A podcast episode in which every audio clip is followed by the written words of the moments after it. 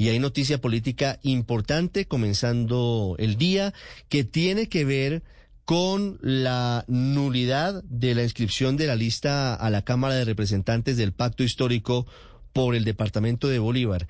Eso es importante porque en la práctica se cae la aspiración de la controvertida Sandra Villadiego, que era integrante del partido de la U, que tenía muchos, muchos cuestionamientos. Marcela Puentes, ¿por qué se cayó esta lista en el Consejo Nacional Electoral?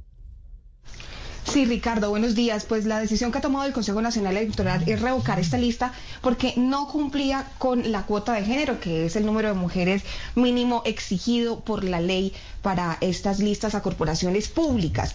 Lo que nos cuentan desde el Pacto Histórico es que esta fue una decisión que había motivado esa misma coalición. Le explico.